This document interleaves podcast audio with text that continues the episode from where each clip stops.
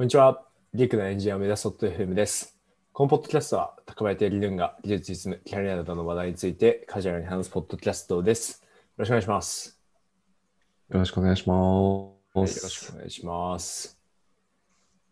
いや、今日はなんと、記念すべきはい第50回ということで、おお、なるほど。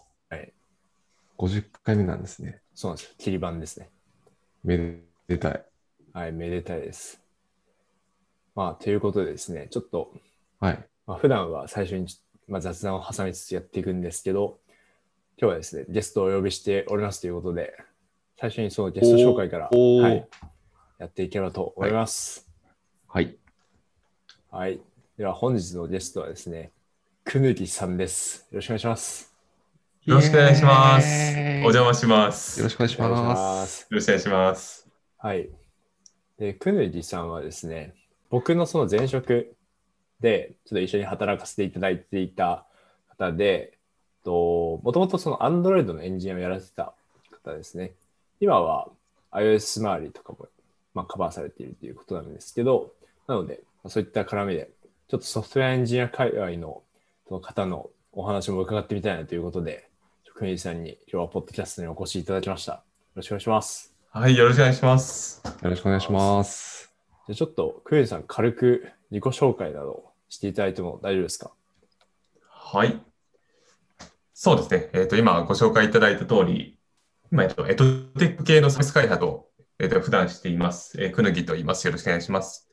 えー、ツイッターは、えっと、マクヌギという名前で活動させてもらっています。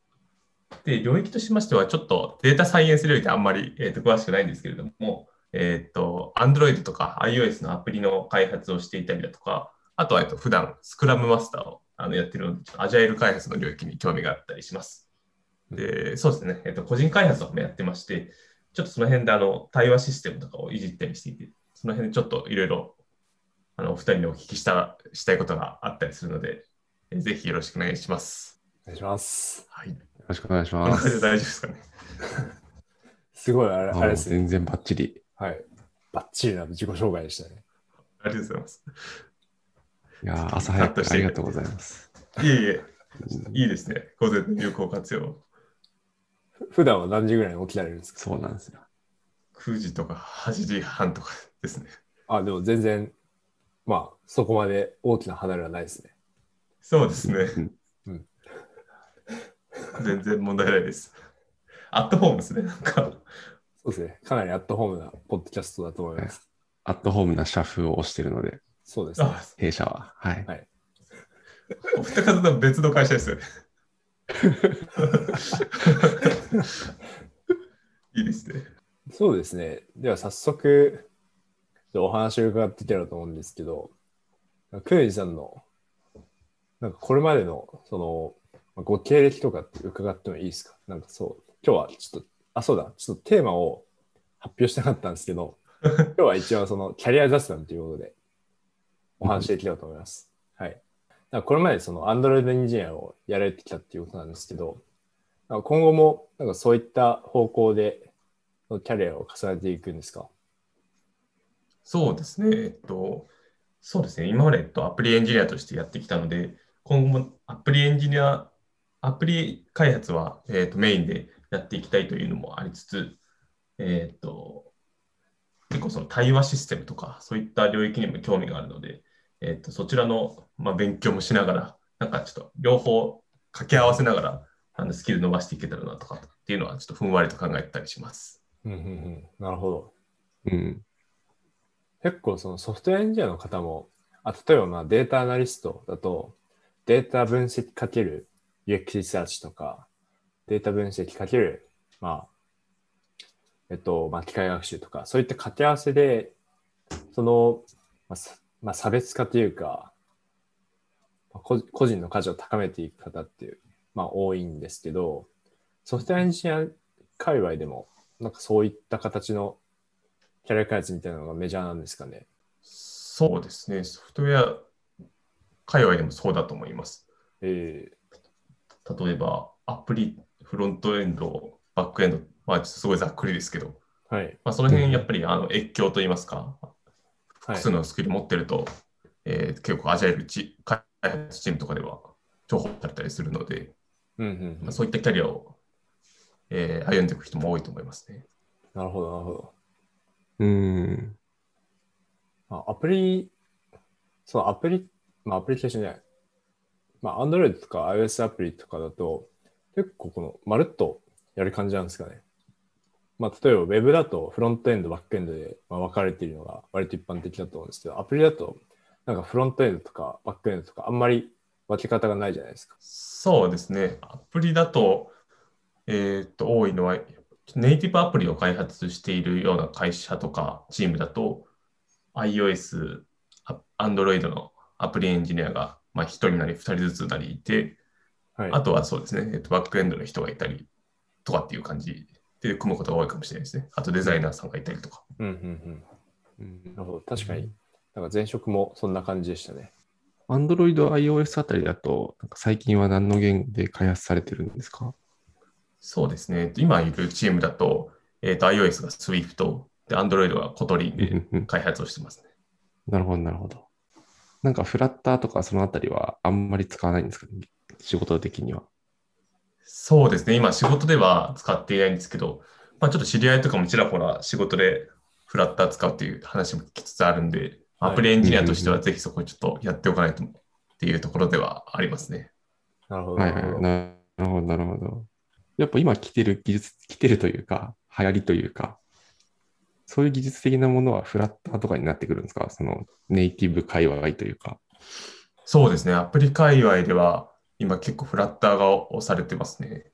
僕も個人開発で結構アプリ開発とかするんですけど、はい。まあはい iOS と Android を、えっと、作り分けるのってすごいあの時間がかかるので、うん。うんうんこれできたらいいんじゃないかなっていうところはすごいありますね。なるほど。うん。えー、なるほどな。やっぱり細かいところはフラッターだとなんか実装できないみたいな、ちょっともどかしさもあったりするんですか？僕全然わかんなくてあれなんですけど。まだちょっと勉強した程度ではあるんですけど、あの基本的なあのリスト UI があって、そこに API から情報を取ってきて出すみたいな、基本的な UI であれば、もうフラッターかなり十分だと言われてまして、え。ーネイティブの、えーっと、まあ、かなりそのスペックが要求されるというか、もっとぬるぬる動かしたいとか、そういう要望がない限りは結構フラッターがで良くなってる場面も増えてるっていうような現状ですね。へえ、なるほど。えー、すごいなんだ。じゃあもうフラッターがどんどん、どんどんその便利になっていくと、まあ、今 iOS、Android でエンジニアのその職業って分かれてると思うんですけど、はいどんどん統合されていくような動きになる可能性があるっていう感じなんですかね？そうですね。そこはもういろんな議論があるところだと思うんですけど、はい。うんある程度差別化されるかなと思ってまして、はい。あえっと、別々で存在するかなと思ってまして、うんうん。えーちょっとこれ あの、いろんな議論があるんで、わ分かれるところだと思うんですけど、あ、全然大丈夫です。はい。やっぱりあの今までもあの React Native とかクロスプラットフォームの環境あって、うん。えそれは多分フラッターに今後置き換わっていくのかなっていうような感じはしてます。なるほど、なるほど。ただそのネイティブじゃなきゃできない、えーとまあ、ものも結構残っているので、うん。ネイティブのものと,、えーとそのクロスプラットフォームでかものでいい感じで住み分けされていくかなと思いますね。えー、なるほど。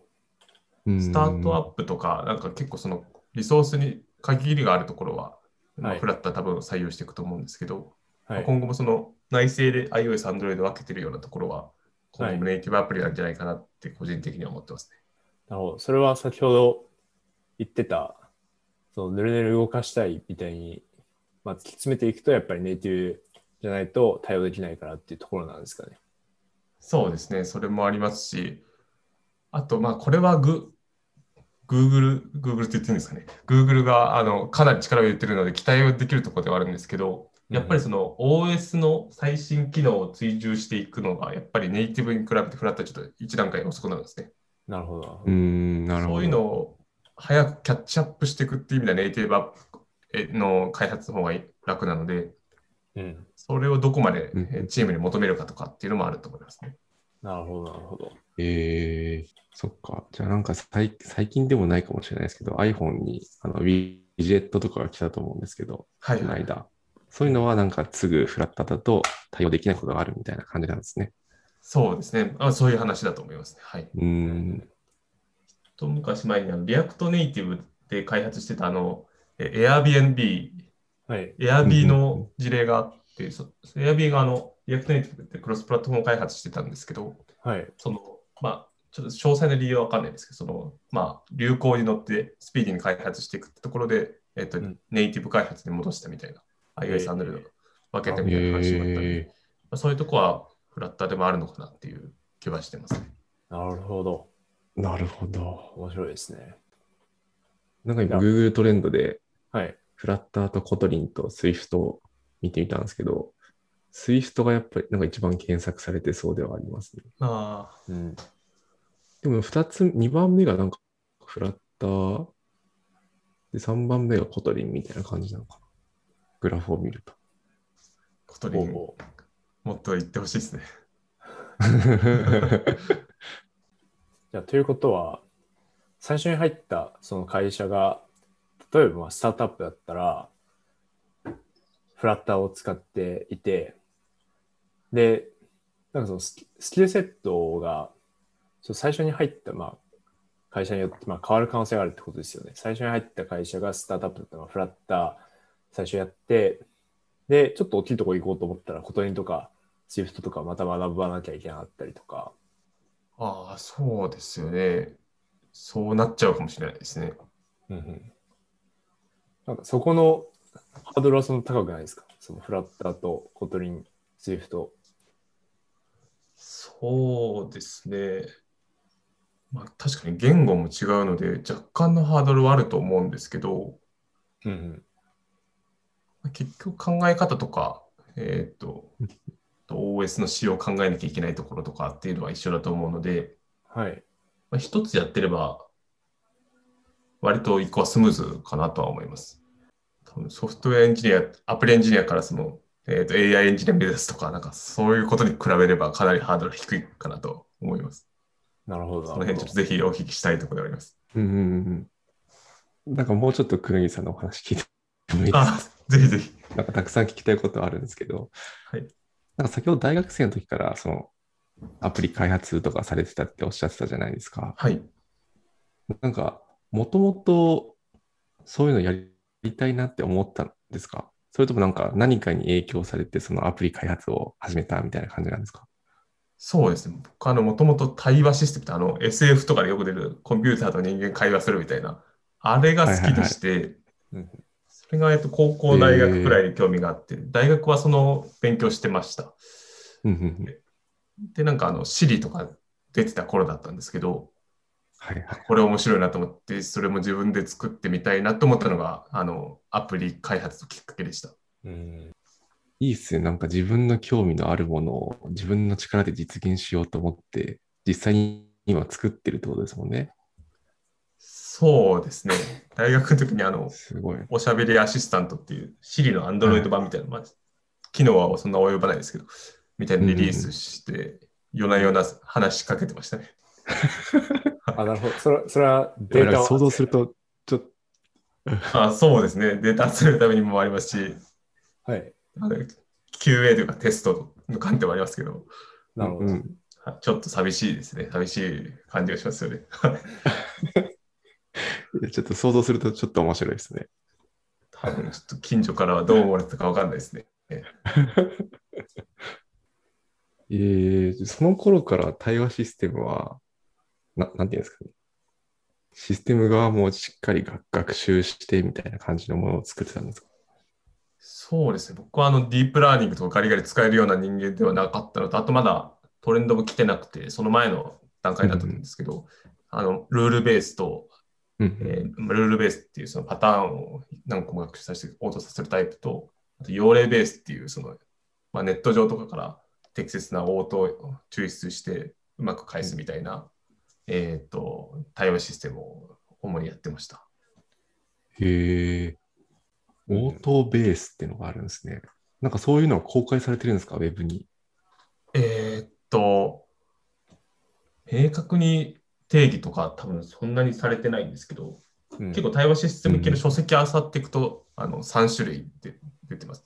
あ今のちょっと雑談を返す対話システムのちょっと話と話なんですけど、うんはいはい。ルールベースってやつと、うん用例ベースっていうやつと、生成ベースっていう、ディープラーニングとかあの発話を生成していくやつの生成ベースって言われるんですけど、あ、はいはい。うんうんうん。この辺が、まあ、雑談を返す対話システムではあのある手法ですね。えー、なるほど、なるほど。その前者2つを使って僕はやってたって感じですね。用例ベース、本当なんか調べるといっぱい出てくるはい。用例ベースとかなんか抽出ベースとかも呼ばれますけど、なんかそこな。の、はいはい。そう大学で対話システムをやってたところから、まあ、いそのアプリのエンジニアになったわけじゃないですか。はい。なんかそこって、なんでその、その方向転換をしたんですか？そうですね。その対話システムをそのアプリにしてみるっていう体験して、はい。やっぱ自分はそのアカデミックな領域っていうよりもそのサービス出してみてユーザーの反応を受けてそれをアップデートしていくっていうところにやっぱた楽しみを得るんだな、あの感動を得るんだなっていうのをなんか自分で思ってですね。うんうんで、なんかあの、えっ、と、Yahoo のインターンをその時に受けてみたんですね。あのアプリ開発の。うん。はい。で、やってみたらやっぱりアプリ開発楽しいなっていうのをまたそこでも得られまして。で、なんか、うんこの、このサービス開発をしするっていう領域でやろうかなって、まあ自然と思ってったっていう感じですね。うんうんうんうんそうそうすると、最初にまあ自分でそのサービスを開発したからこそ、そのキャリアを選べたところが多分あるんですね。ああ、そうですね。それはあると思います。うん。普通に大学で勉強するだけだと、多分その、なんか今の方向性にはなってないと思うんで、一回個人開発したっていうのが多分大きいポイントだったんでしょうね。そうですね。それはあると思います。確かに確かに。うん。なんかちょっと話は君道にそれますけど、高林さんも何かアプリケーションを作ってましたよね。過去に。なんか Amazon の、ああ、なんか作ってましたね。はい。なんか画像を検索、画像で検索して Amazon のなんか商品を出すみたいなアプリでしたっけ？なんか。へえ。ああ、なんかそれはですね、作ってないですよ、結局。あ、作ってなかったでしょ。そうかそうか。なんか、いや、最初にその、僕もともと、あの前職は SIR にて、なんかあんまり開発ゴリゴリやるっていうよりは、まあ、半分開発して、半分なんか、お客さんのに見せる資料を作ってみたいな感じの仕事をしたんですけど、うんまあ、もうちょっと開発したいなと思って、個人的にその、まあ僕もアプリ開発は興味があったんで、で大学生の頃もちょろっとやってたので、うん。まあ、久々に最新の技術に触れるかみたいな感じで、まあ、いろいろ文献を漁ってたんですけど、うんなんか、その時に最初になんか、こういうのあったら便利だろうなっていうのが、その、なんか現実世界にあるものを写真に撮って、例えばテーブルとか椅子とか、で、なんかそれと似てる商品を、まあ、その画像検索してきて、まあ、一覧で見れるみたいな。なんかこういうのあったら、便利じゃねえかなと思って、なんかよく椅子とかテーブルとか、まあソファーとかもそうですけど、はいなんか高いの高いじゃないですか、めちゃくちゃ。確かに。そうですね。でもなんか似たようなのは、まあ結構あるみたいな。安い、安めでも。うんうんうん。だからなんかデザイン的に似てるものをこう探したいなみたいなのがあって、お、じゃあこういうのを作ってみようって、なんかちょっと勉強してたときに、その機械学習っていう技術領域が必要だっていうことに気づき、あ、じゃあまずそこをちょっと勉強するかと思ったら、結構機械学習が楽しくなって、うんそっち方面に進んだっていう経緯はあったりしますね。うんうんうん。結構、クネジさんと逆パターンですね、高林さんは。確かに、そうですあ、確かにそうかもしれない。うん。なんか、まあアプリも、すごい昔になんか App Store に載せてたんですよ。なんかしょうもないアプリを。はいはい。これなんか八木さんに話したかもしれないですけど、はい。なんか僕が小学生ぐらいの時に、あの、視力検査っていう、クヌギさん知ってるかわかんないですけど、あの視力の C はアルファベットの C ですね。はい。C に力検査っていう、あの、ブラウザゲームが結構流行ったんですよ。え、存じ上げなかったですけど、ちょっと見てみますね、なんかその、すっごいくだらくだらないゲームなんですけど、なんか C の文字が、まあ、あの視力検査って、こう、上とか光とかに開いて、穴が開いてる、まあ、輪っかが出てくると思うんですけど、その輪っかが永遠と右から左にこう画面上に流れてくるんで、その輪っかの方向の、えー矢印キーを押して、そのクリアしていくみたいな、そういうゲームなんですけど、ああ、出てきますね、いろいろ。これうんは視力検査するんですか、本当に。そういうわけではないですか？いや、そういう現在です。ただ流れてくるスピードがどんどん速くなってくるんですよ。あなるほど。なるほど、なるほど。で、ちょっとレベルアップしていって難しくなっていくみたいな。まあ、こういうのが流行ってて、なんかこれの iPhone バージョンを出したりとか、なんかそういうことをやってましたね。ああ、なるほど。ああ、でもいいですね。これ難しそうですね、作るのも。なんかすごい汚いことで、力技でなんかいろいろやってた記憶があります。当時。ああ、出てきましたね。Android で作ってる人もいますね、なんか。ああ、確かに確かに。オブ C で、オブジェクティブ C で作られてたんですか？そうですね。その頃、オブジェクティブ C で作ってた気がします。という、まあなんかしょうもないことをやってた時代もありましたね、僕は。でもやっぱアプリではなくて、その機械学習の方に行かれたっていうのは、はい。そっちの方が奥が深かったというか、興味が持ってたって感じですかね。そうですね。なんか、まあその時からちょっと、あの、カグルとかもやり始めはい。てたんですけど、なんだろうな。その自分が実装したものに対して、なんか定量的なスコアが出てっていうのが結構、まあその時は楽しくて、はい。なんかそのアプリ開発とかって、確かに一回リリースしたらなんかそれでダウンロード数とかでなんか一定定量的に見えるものあるかなと思うんですけど、なんだろうな。例えばさっき話にあったそのリストっていうんですかね、アプリのリスト一覧みたいなのを実装するのって、まあなんかある程度スキルがある人がやったら、もうほとんど同じ挙動をするじゃないですか、はいはいおそらく。はいまあ、レスポンスの速さとかあると思うんですけど。でも機械学習とかって、その、人によって実装した結果のススコアだったりっていうのがかなり変わってくるんで、なんかそこに結構面白さを、ああ、なるほど。はい、見出し、見出してというか、なんかハマって、なんかそっち側に行きましたね。ああ、そういう面白みがあるんですね。うん、当初はなんか、そうですね、そこがなんかすごい面白くて、確かに。リスト UI、うん、結構そうですね。成功法といいますか、は限られてるんで、そういうのあるかもしれないです、確かに。うんうんうん。あれ、今作ってる対話ボットは、学生の頃からずっと作ってるやつをアップデートしてってるわけではないですよね。そうですね、今、いくつかやってるんですけど、Android アプリで出してる、はその音声アシスタントチックなやつは学生時代から、えまあ、ちょっと回収、回収でやってますして、最近ちょっとあのチャットボット、対話エージェントを作るウェブサービスみたいなのを出したんですけど、それはあの、うんうん社会人になって、えーちょっとずつ作ってたやつですね。へえ。これすごいっすね。結構その、えっ、と、大学生時代に作ったその音声アシスタントアプリが、で、いろいろそのまあ自分でやってみて楽しいとこところとか、対話が役立つ場面ってまあそこそこあるなっていうのがあったので、うんうんなんかそれを誰でも簡単に作れるようなものを作りたいなというところで、まあちょっとそんな活動をしてます。うんうんええ。これすごいっすね。これ LINE とかに、なんかその対話ボットを作れるとかそういうイメージですか？そうですね。えっ、と、ウェブで URL 発行して、チャットをその URL からしてもらうっていうのもできますし、うんあと LINE とか Slack で動くようなアカウントというか対話エージェントを作ることができます。簡単な一問一答とかですけどね。はいまだちょっと、はい。うんうんうん。え、これなんか裏側、裏側というか、はいはい。どういうアーキテクチャで動いてるかとかって、なんかざっくり聞いても大丈ああ、夫ですか？全然大丈夫です。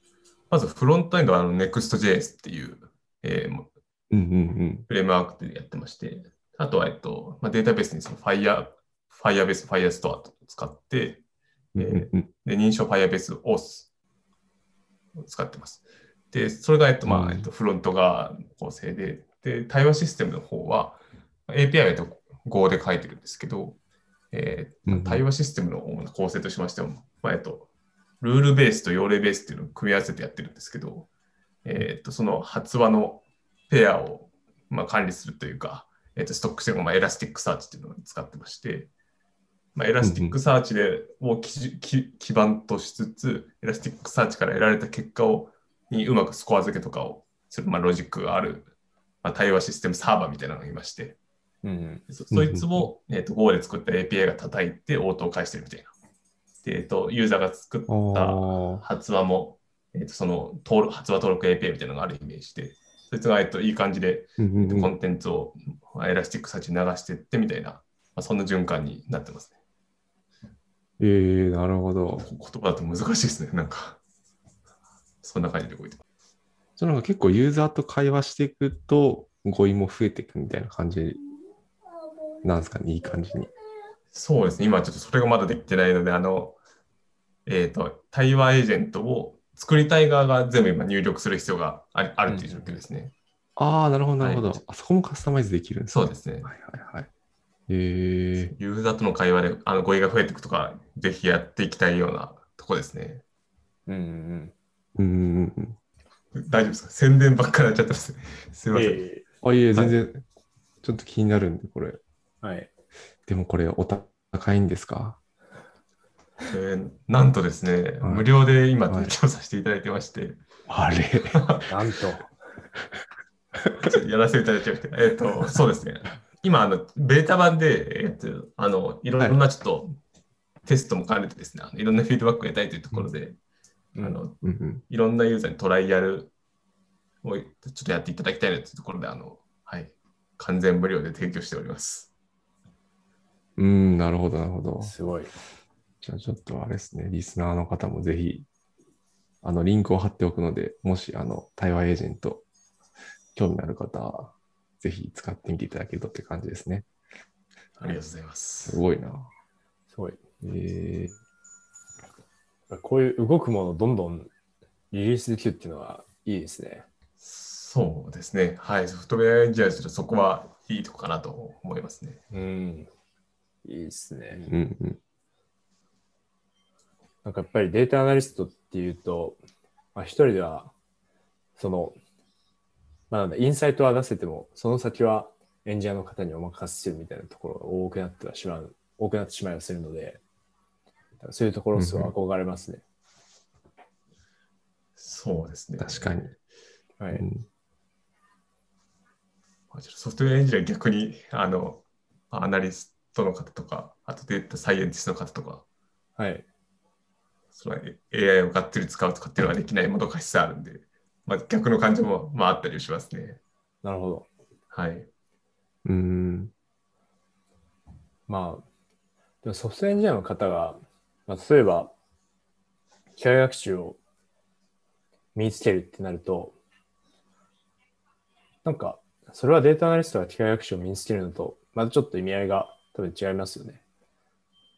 そのソフトウェアエンジニアの方は、結構その、プロダクトに入れられるものが増えるっていう感覚、ああ、それが作れる。機能が増えるっていう感覚ですよね。そうですね。うんうんなんかデータアナリストの場合は、機械学習が使えても、それはその問題を解く手法が一つ増えるみたいなので、なのうん。で、うんうんまあ、その出会ったけど、ちょっと普通の集計方法じゃ解けない問題を解けるようになるみたいな感じなので、結構多分ユースケースが限られるので、なんかやっぱりソフトウェアエンジニアの方の方がなんか、いっぱいそのスキルをこう得たときに、それを活かせる余地が結構ある気がしますね。ああなるほどうんうんうん。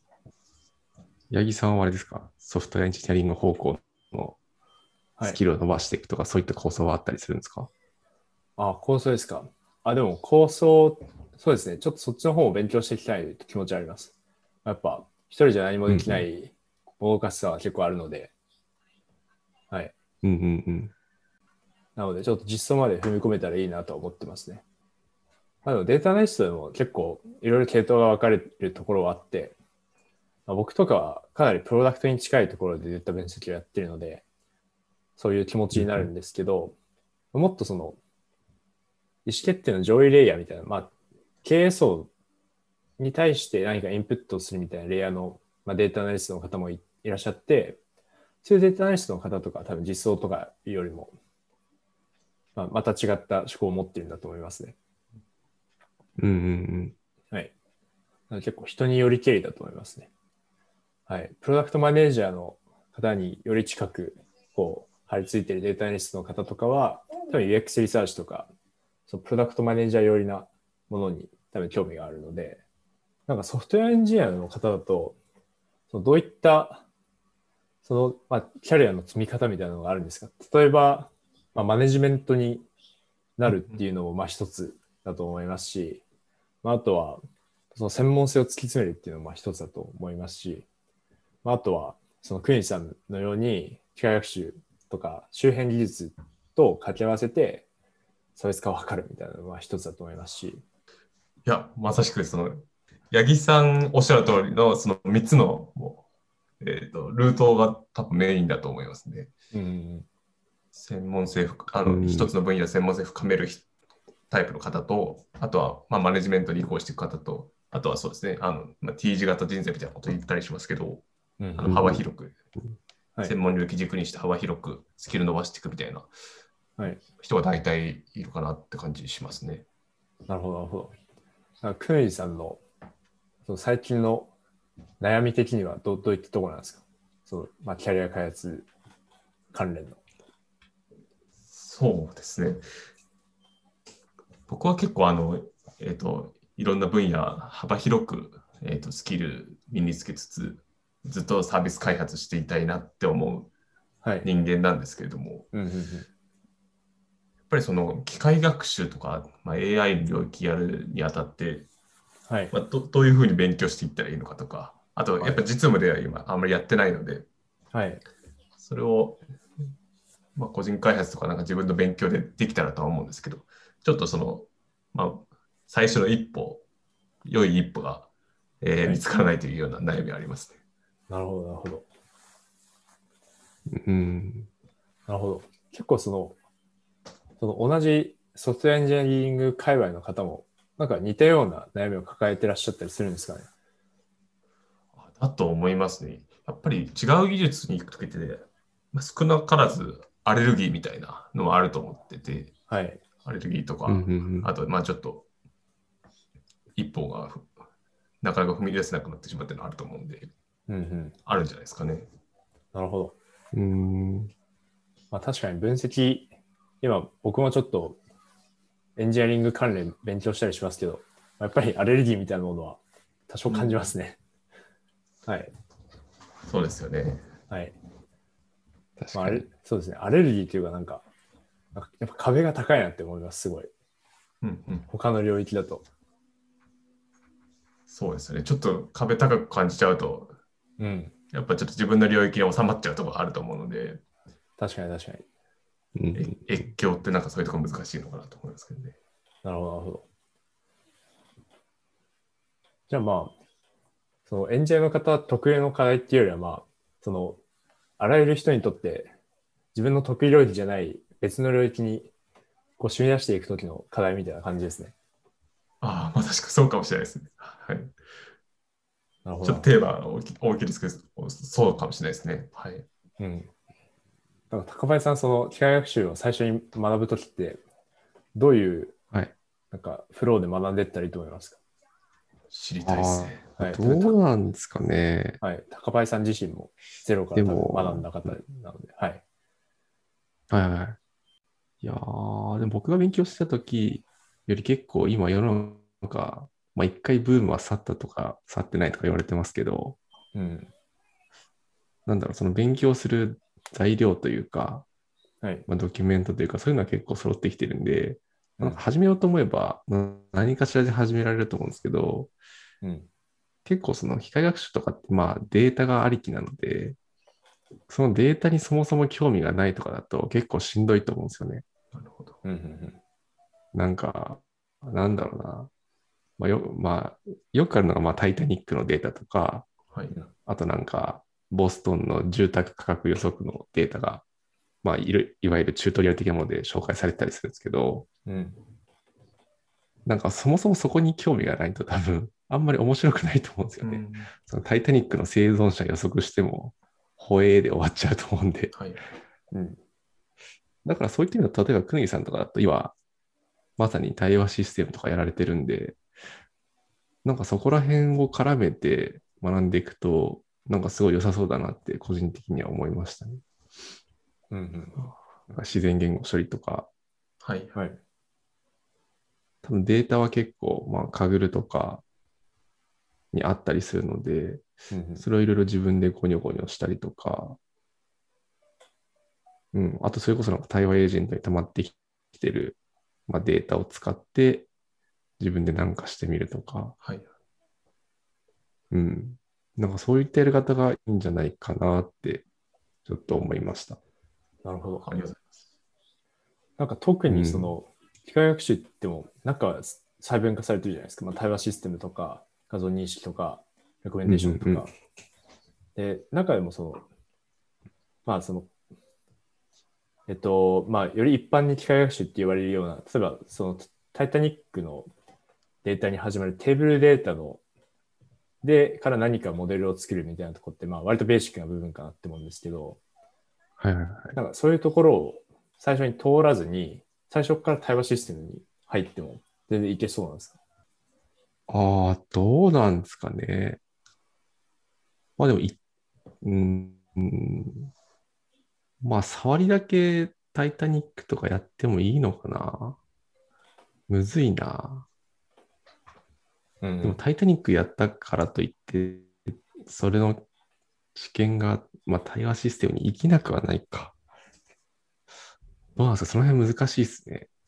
まあ、でもなんか、結局、モチベーションが続くのが大事なんだよな。だからそのタイ、タイタニックの先にその対話システムというものがあって、そこに、そこの対話システムに続く道ができてるんであれば、なんかタイタニックとかからやってもいいのかなと思うんですけど、うんうん漠然となんか、そ俺は機械学習やるぞ、まずはタイタニックだみたいな感じになると、結構辛い気がするんだよな。うん。なるほど。ああ、面白い。なるほどですね。すごい共感しました。今の。やっぱ最初動くものを作ってアウトプット出してみて、で、そこ深掘っていくっていうアプローチそうですよね。うんうんうん。確かにそのモチベーション続きそうな感じしますね。確かに、まあ言われるといきいきなり対話システムとかだと難しいのかな。うん。まあでも多分、クンギさんとかだと、もう今までちょっと経験があるので、その全く未経験とかそういう感じじゃないと思うんで、うんで、、プラスソフトウェアエンジニアリングの素養もあるので、そんなに大変ではないのではないだろうかと、ちょっと思ったりするんですけど、どうなんだろう。すごい適当に言ってます。すいません。確かに。すごいキャリア相談していただいて、すごい助かります。えっと、Python とか PyTorch をちょっとやってみて、ではいそのタイタニックのデータとか使って、なんかちょっとか素振りしたらそ、そっち行くみたいな、そんなアプローチがいいんですか？ちょ PyTorch とかはうまく扱えあない。感じですね。あーなるほど、なるほど。フレームワークってどんなのがよくそういうはい、あ、ごめんなさい。うん、言語的な習得でいくと確かに簡単なデータでちょっとその Python とかを使って、なんかまあプログラミングというよりはそのデータの扱い方とか、なんかそういうのを学ぶんだったら確かにタイタニックとかありかもしれないですね。うん。まあ、うん、例えばなんかデータ一覧で、まあ、ロードしてきて、なんかそこから各統計情報を出してみるとか、うん。あとなんかまあ SQL でいうグループバイとか実装してみるとか、なんかそういうのを手を動かして、まあ、出力結果見ながらやっていくっていう意味だと、タイタニックとか分かりやすいデータはいいかもしれないですね。うんうん。うんうん。お二方があの今からやるとしてどんなフレームワークをお勧めしますか？ああ、どうなんだろう。多分ディープラーニングのフレームワーク的な話。なのかなと思いつつ、どうなんですかね。だから僕の周りだと結構 PyTorch で使ってる方が多い印象があります。はいはい。うん、だからどどっち、多分どっちか、まあ、PyTorch と TensorFlow が多分二大巨頭みたいな感じになってるとは思うんですけど、うん。多分どっちか一方でしっかり学学べば、もう一方もまあ、若干書き方は違うんですけど、はい。まあ、さっきのなんかあの、えーコトリンフラッター話じゃないですけど、まあ、どっちか一個分かってれば、まあ、もう片方に行くのはそんなにコストは高くないと思うんで、うん。で、最近は結構その公式のドキュメントとかも充実してるんで、まあ、どっちでもいいんじゃないかなと思いつつ、うんうんうん、難しいっすね。僕はなんかあの最初に触れたのが TensorFlow だったんではい、TensorFlow を親と思ってそれをちょっと使ってるんですけど、まずはやってみるのが大事って感じですね。うん。多分論文実装とかは最近 PyTorch が多いんで、はい。その論文のものを実際にサービスに落とし入れて落とし込みたいとかの時は PyTorch の方がいいかもしれないですけど、多分ネットに転がってる記事とかだとまだ TensorFlow とかの方が多いのかな。ああ、そうなんですね。うんうんはい。ただ TensorFlow 罠が罠があってというか、あのバージョンの1系と2系だとかなり違うので、うんそこはなんか気をつけた方がいいかもしれないですね。なんか Google とかで調べるとき。はいはい。うん。パ Python の2系3系がっていう話と同じですか？もう全然違う深刻な。あ、そうですす、そうです。あそうです、そうです。ちなみになんですけれども、そうですね。はい。あの例えば PyTorch の勉強するととかに、あの、やっぱリソース、あの、お金をかけたくないという意味合いで Google コラボとか使うと思うんですけど、うんうんその、うん実際にその動かすアウトプットができて、あの、その、実際に、あの、例えば個人開発のアプリに入れてみようとかっていう話になったときに、その、個人で扱えるリソースの範囲って結構限られるじゃないですか。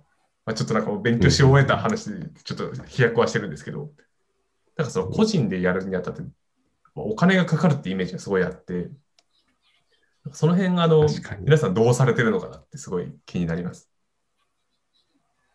ああ、確かに個人開発の方どうされてるんだろうな。ああ、そうか。うん。多分ネイティブアプリとかだと、あれですよね、最近はもうエッジ推論というか、TensorFlow Lite とかを使って、はいコア ML とか。もうコードにデバイス、あ、そうですね、コア ML とか使ってデバイスにモデル寝込んじゃう。まあそうすれば多分お金かかんないですよね。サービングしなくても、はいはいちょっとその辺あんまり詳しくないんですけど。ただなんか一般的にその、なんだろうな、機械学習の推論するサーバーを立てて、で、さらにそれを GPU で運用しなきゃいけないってなると、コストは結構かかりそうっすよね。その個人でやるってなったら。やっぱりそうなんですね。Google コラボでできる限界ってどの辺にあるんですか？時間であの切られちゃう Google コラボ、ははい、い。はい。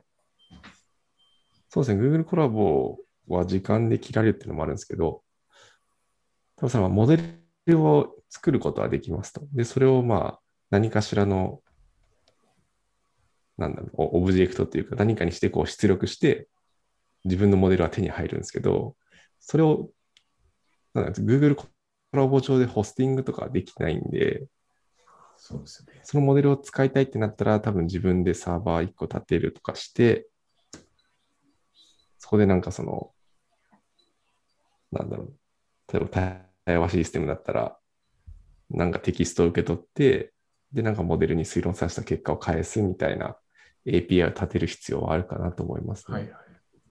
なんかその辺もちょっと気になってたんで、あちょっとお話を聞けてきてよかったです。ちょっとお金がちょっと、あの、自分のハードルになってるのかなって話してて思いました。うん確かにお金、そうっすね。うん。それはありそうだな。なんかたまにあのビッグクエリ使ったら100万飛んじゃった話とかあるじゃないですか。まあ、ちょっとああの 設定次第なんですけど、はい。あありますね。はい。ちょっとやっぱ、はい。ちょっと未然に切ると、なかなかその辺うんうん。一歩踏み出せなくなっちゃうのが、ちょっと悔しいところですね。確かにな。なんか僕も使ったことないんですけど、あの、GCP で、なんだっけな。その、機械学習簡単にできるサービスありましたよね。なんだっけ忘れちゃった。なんちゃら AI だっけな。ババーテックス AI ですかね。最近出たやつそれ。最近出たやつですよね。いや、なんか、あ、AI プラットフォームか。AI プラットフォーム。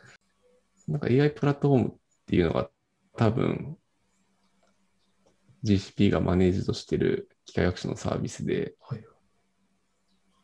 これなんか確かそのままそのモデル学習させて、えーホスティングできる気がしていて、ああ。なんかそのホスティングも、なんだろうな、インスタンスの数を確かゼロとかにできるんですよね。で、そうすると、その API に、API 呼ばれたタイミングでインスタンスが立ち上がって推論するみたいな形なんで、なんか余計なお金があんまりかからないっていうのはなんか聞いたことありますね。ただまあなんか推論するのは結構遅くなっちゃうんで、はいはい。なんだろうな。まあ自分で開発したり、ちょっと機械学習のモデル作ってホスティングしたい。けどなんかそんな頻繁には使わないみたいな時は、なんかそういうのを使うともしかしたらコストは抑えられるのかもしれないですね。あ、これぜひちょっと試してみたいですね。なんか AI 領域の、まあ、パースというか、Google アップエンジンみたいなイイメージですかね。あ、そうです、そうです。あ勉強になります。これスケールもしてくれるんですかね。スケールもしてくれます。あしてくれるはず。ちょっと僕もあの実際に使ったわけじゃないんで、あんまり断言はできないですけど、おそらくしてくれはいます。あありがとうございます。なんで、その辺をつ、そうだね、確かに、結構、機械学習とかやってる人って、モデルを作って終わりじゃないけど、まあ、いいモデルを作って、そこで終わ終わるみたいなことが結構多いんで、それを実際その先のサービスに載せるっていうのは、あんまり、なんか、その個人でやってる人はいない気がしますね。ああそういうことですね。うん。あ確かにその辺なんか、一回やって何かにアウトプットとかしてもらうと結構バズりそうな気も、なんかしなくもないですね。事例として少なそうなんで。はいはい。運用までってことですね。そうですね。コストをいかに抑えて、機械学習モデルを使ったサービスを運用するかみたいな。個人で、みたいな。あそれやってみたいですね。ちょっとそこまでいけたら。はい。うん。結構悩みどころがあの個人開発でもそのサーバー安くするための、まあ、tips みたいなのあるんですけど、それを、をやっていくと、あのうん、その、そのスキルを実務に生かそうとしたときに、そこを乖離するっていうのがありまして、あーあ一応成功法も知りつつ、あの、はい。ー、やうんうんやっていきたいなと思っています。なんかよく聞くのは、個人開発でよく聞くのは結構その、運用にお金かかっちゃうからサービスを止めるみたいなはい。話を聞くんで、確かに。なんか最初はいかにコストを抑えながら運用できるかが大事って、なんか聞いたことある気がします。そうなんですよね。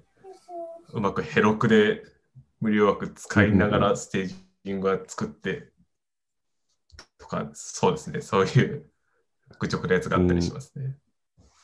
なるほど、なるほど。いやーでもすごい勉強になりました。AI プラットフォームちょっと使ってみたいですね。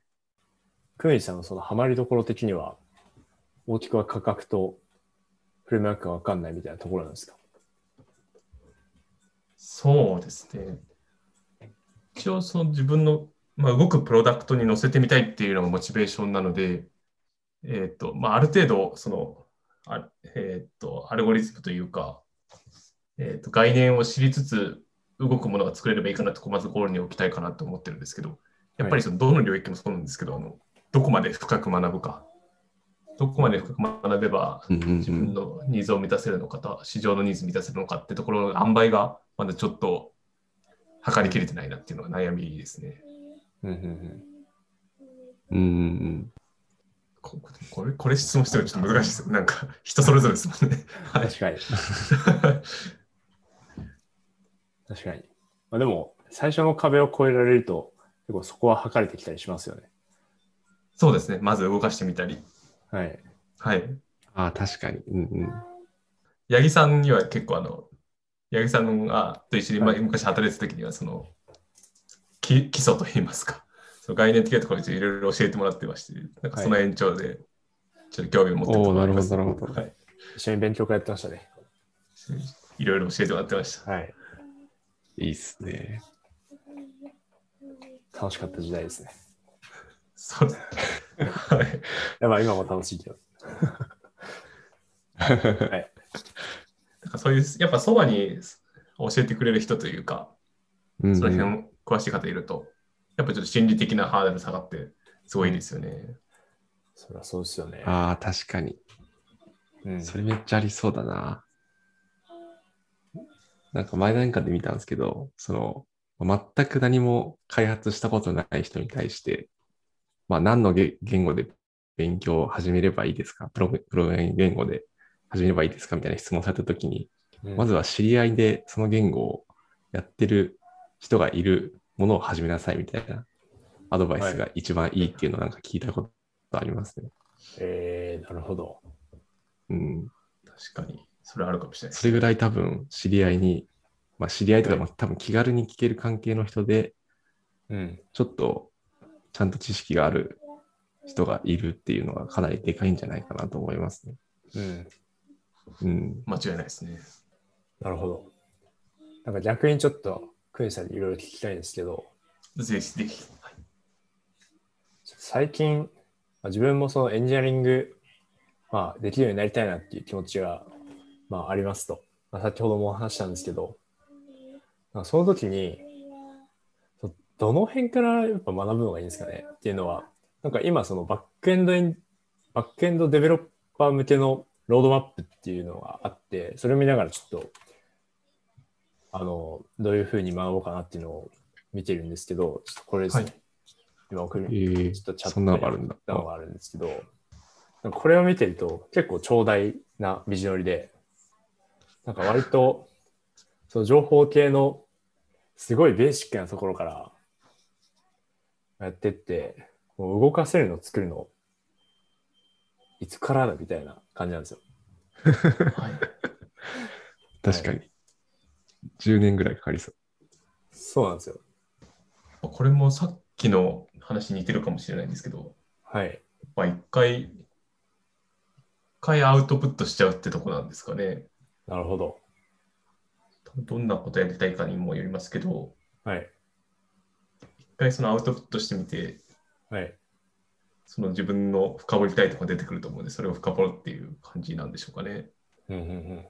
なるほど。うんうん実際に、まあ、例えば、ここのロードマップの中で、あ、ちょっとすみません、リスナーの方にはちょっとお見せできないので、まあ、あとでリンクを貼れればと思うんですけど、例えば最初、そのインターネットのベーシックス、例えば HTTP は何かとか、DNS って何かとか、うん。なんかそういうところから始まって、で次に OS の知識、じゃあ今、CPU とかメモリマネジメントとかそういうところがあって、っていう、まあ、ロードマップになってるんですけど、まあ、中にその、まあ、例えばデータベースとかも、まあ、ロードマップの中に入ってたりとか、はいあとはセキュリティ関連の知識とかも入ったりとかしていて、なんか割とやっぱりその最終的にアウトプットしようってなると、ここら辺の知識は、まあ、一通り必要になってくるんですかね。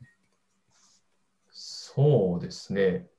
まあ、多分アウトプットする頃にははい。深深いか浅いかを、まあ、程度によりますけど、多分一通り触ると思うので、はいつ。まずいたら勉強するっていうスタイルで、まあ一旦はいいのかなって気はしてます、個人的に。なるほど、なるほど。クエンさんが最初にそのサービスを作られた時って、もう結構そのそのスタイルでしたか？そのぶつかるたびに調べてっていう。そうですね。大学生の時はもうす本当にそれでデータベースを知らないところから始めて、はい。えーっと、始めてきましたと。で、多分出来上がる、1回目に出来上がるのもすごいうん。あの不安定なものでして、はい。例えば大学で作った時はデータベース知らないあ有名なデータベースは MySQL なんだみたいなのをそのアウトプットドリブンで始めてあのそういうふうに取っていった結果はい。これ後々考えたら Elasticsearch が良かったなとかはい。なんかやっぱりその最適解を出せない状態で進んでっちゃうというかっていうのはあるのでうんうん。なんていうんですかねやっぱそのアウトプットドリブンにやりつつもその周りにいる専門家の方とかはい。にうまくその軌道修正してもらいながらはい。なんかちょっと最短ルートをなるべく歩めるようにするのが大事なのかなとかっっていうのは今思ったりします。なるほど、なるほど。うん。なんかこの過程の中で、まあ多分その、まあ例えばデータベースと一つとってもいっぱい選択肢があるじゃないですか。はい。なのでその、なんか壁、壁のレベル的に、そのまずその、そのもの、例えばデータベースを知らないです。知ってる知らないの問題と、またそのデータベースの中でも、そのどれが良いのか知らない。どれを選べばいいのかわからないっていう2段階の壁があると思うんですけど、はい。なんか今のお話聞いてると、まあ、とりあえず1段階目の壁、その知ってる知らない、まあ、使える使えないの問題だけ突破してしまって、最初のうちはベストプラクティスは、まあ、そこまで意識しなくていいんですかね。そうですね。多分、意識してると多分アウトプットが、まあ、意識しすぎるとアウトプットが出せなくて、多分モチベーション続かなくなって終わるっていうのが一番、そさっきた高林さんの話にもありましたけど、はい。一番、うんうん一番問題があるかなと思うので、はい。まずはそこをとクリアするために、えークリアするために一通り浅くやってみて、で浅くやりつつも、なるべく最適解からそれないようにするみたいな感じですかね。おーなるほど。一つ一つ深掘っていくと、たデータベースもなんか手段が分かっ,、あの分かってもその、例えばその正規化、どのくらいせ、えーえー検索効率を上げるにはどうしたらいいのかっていうはい。深掘り方とかもやっぱいっぱいあったりするすると思うんで、はい。うんうんなんかいい塩梅を見つけるっていう話なんですけどね、今日共通してますけなるど。ほはい、じゃあ結そうだな。なるほどです。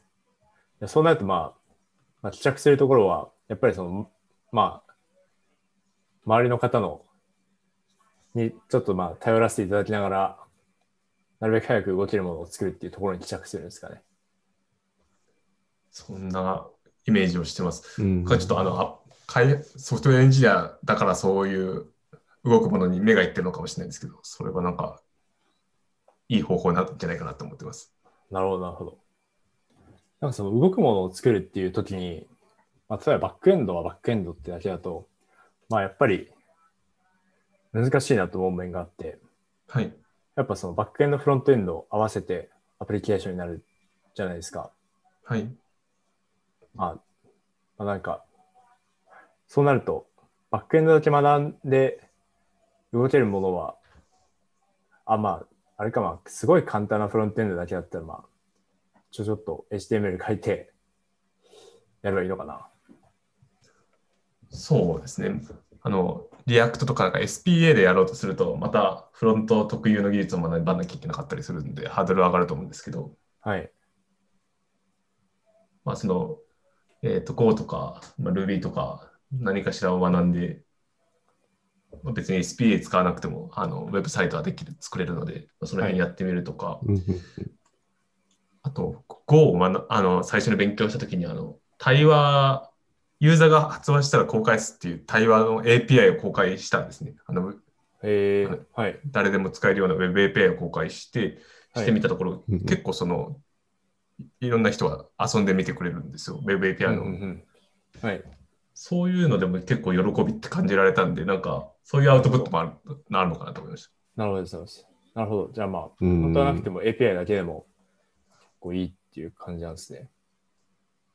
逆にそういうなんか、なんか面白いモデル作ってもらったものをその API で叩けるとか、うんうん。あったらすごいなんか使ってみたいなって思う人はいると思うんです思いますけどね。うんうんなるほど、なるほど。リクエスト数が怖かったりはちょっとするんですけど。はい。なるほど。あありがとうございます。めちゃめちゃ聞きたいことが聞けた。はい、よかったです。なんか今聞いてて思ったのは、はい。なんだろうな、その、まあ、ななんか作りたいものはあるんだけど、多分、くぬぎさん的には、その、作ったものの先に誰かが使って、その誰かが、わあ、なんか嬉しい、ハッピーってなるところが多分一番モチベーションになってそうな気が、なんとなくしました。そうですね。僕はそこに結構モチベーションがあるかもしれないです。うんうん。結構エンジニアの人ってそういう方が多いイメージが、あすごいポジティブな話をしていますということで、なんかそういうところにやっぱ、まあ、僕もそうですけど、うんうん。まあ、作りたいものありつつ、結局それをまあ誰かに使ってもらって、その人がハッピーになったらいいなみたいなところがモチベーションになるんで、今言ってたその API 立てて、まあ、簡単にそれを公開して、叩いてもらうだけでも結構そのモチベーション上がったりみたいなところは、そういったところに通ずるのかなってちょっと思いました。そうですよね。そういう人が多いかもしれないですね。うんうん。なるほどな。うんなんか言語化していただいた気がしました。なんか、ああ、確かにそうだなって気がしました。はい。時間長くなっちゃったんですけど、もう一個だけ聞いてもいいですか？ああ、ぜひぜひ。はいスクラムマスターってどういうことをやってるんですか？ああ、スクラムマスター。そうですね。スクラまずスクラムは、あの、アジャイルっていう、まあ、開発の思想があるんですけど、アジャイルの中の、えっ、と、より変化に耐えながら、あ時代の変化に耐え、世の中の変化に耐えながら、スピーディーに生産性を高く保ちながら開発するためのフレームワークです。で、その、えーフレームワークをするにあたって、その、まあ、開発チームのサポートだったりだこだとか、えっ、と、そのあ、スクラム開発をチームで進めていくための仕組み作りだとかをするのがスクラムマスターですね。なので。スクラムフレームワークの進行をしたりだとか、あとチームにそのスクラムの、えーと方法を伝授するだとか、まあ、そういった仕事をしてまうんす。えーなるほど、なるほど。スクラムも結構、なんだろうな。何で学ぶものなんですかね、スクラムっていうのは、そもそも。そうね例えば本を読んで学べるものなのか、それともなんだろうな、何かの講義を受けて学ぶのかとか。はいはい。基本的にあのスクラムガイドっていう、まあ、何年かに1回更新されるスクラムの。文章化、あの言語化されたガイドがあるので、基本的にそれを沿って、えっと、勉強する感じですね。で、ちょっとそれがあの、やっぱあの汎用的なものなものになってるんで、本とか。あとはあの講習とかで、えっと、深掘りつつ、あと実践していくっていう感じですね。うん。えー、なるほど、なるほど。確かに弊社でもスクラム、まあ、開発をしていいるチームはあって、で僕もなんかそのスクラムガイドでしたっけ？っはい。ていうのは、なんかちらっと目を通したことがあるんですけど、確かになんかすごい、よくも悪くも薄く書かれてるというか、はい。なんか一般化されてるというか、あれ読んだだけでスクラムできるかっていうと、まあでき、多分できないと思うんですけど、うん、そこはやっぱなんかチームごとにこう、なんだろう、多分目指したい姿があって、まあそれに対して、スクラムっていう土台をちょっとずつこうカスタマイズしながら使っていくみたいな感じなんですかね。ああ、おっしゃる通りだと思います。うん、そのカスタマイズとか、まあ、なんか適用させていくところで、スクラムマスターが、なんかいい感じにこう、料理していくみたいな感じなんですか？そうですね。あのなんかスクラムよくあの、シュバーリ、シュハリ、ちょっとどっちかわかんないですけど、あの、うんまずは基礎を叩き込んで、それが安定していったら自分たちのあのいい感じに、スタイルに合わせて変化させていくっていうような、まあ、流れになるので、うんまあ、その状況、浸透具合とか、あの実際の生産性を見て、えーどう改善したらいいのかなっていうのを、まあ、スクラムマスターがあのやっていくようなイメージです。そうですね。スクラムマスターはあれすですか？はい。あ、ごめんなさい。スクラムマスターは、もうクミニさんが、俺はスクラムマスターになるって言って、始めたんですかね。それともなんかその機会が巡ってきて、をやるかみたいなそうですね。僕は後者感でした。そうですね。うんうん先輩に、先輩と言いますか、なんか、えー上司と言いますか、えっと、うんうんうんスクラムマスターやってみないっていうような話をいただいて、ちょっと興味があったので、うんうんうんはい、ぜひやってみたいですっていうような流れでした。おおなるほど、なるほど。まあでもあれか。なんかいわゆる、なんだろう、例えば職務経歴書にスクラムマスターをやってましたみたいなことを書きたいってなったときは、はい。まあでもあれか、これこれこういうことをして、結果的にまあ生産性がこうなりました。アウトプットとして出していけるっていう感じになるのか。うんなんかエンジニアとかだと、まあ、この言語を書けます。ポートフォリオここにありますみたいな、なんか見えやすいものが出せると思うけど、はい。なんかその、まあ、マネージャーとか、まあそのスクラムマスターとかもそうですけど、なんかその辺結構言語化するというか、他人に対してその自分ができる技量をこう見せるというかアピールするのは結構難しいなとなんか思ったりしております。はい。すごい難しいですね。スクラムマスターやってから、それ言語化したことなかったので、転職もしたことなかったですし、うんそれ難しいかなと思いますなるほど、なるほどた。そうっすよね。ただ、やっぱりスクラムマスターをやってて、まあ、スクラムマスターじゃなくてもそうですけど、あのチームの生産性を定量化するっていうのは、まあ、どこのチームでもやろうとすることだと思うので、まあ、その辺の差分だとか、そのプロセスとかは、もしかしたらあの言語化して、えっと、アピールできるところなのかなかなとは思いますね。ありがとうございます。スクラムの知見がたまりました。はい。ということで、じゃあそろそろお時間ですかね。はい。結構話してしまった。結構というのでした。話が盛り上がりましたね。うん。はい。勉強になりました。いえ、こちらこそ勉強になりました。ありがとうございます。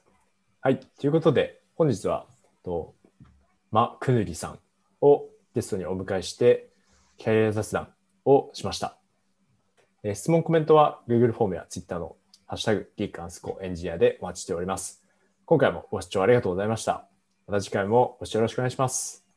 お願いします。はい。クヌリさんありがとうございました。クさんありがとうございました。はい、ありがとうございました。And now, a short commercial break. エンジニアの採用にお困りではないですか？候補者とのマッチ率を高めたい、辞退率を下げたいという課題がある場合、ポッドキャストの活用がおすすめです。音声だからこそ伝えられる深い情報で、候補者の興味・関心を高めることができます。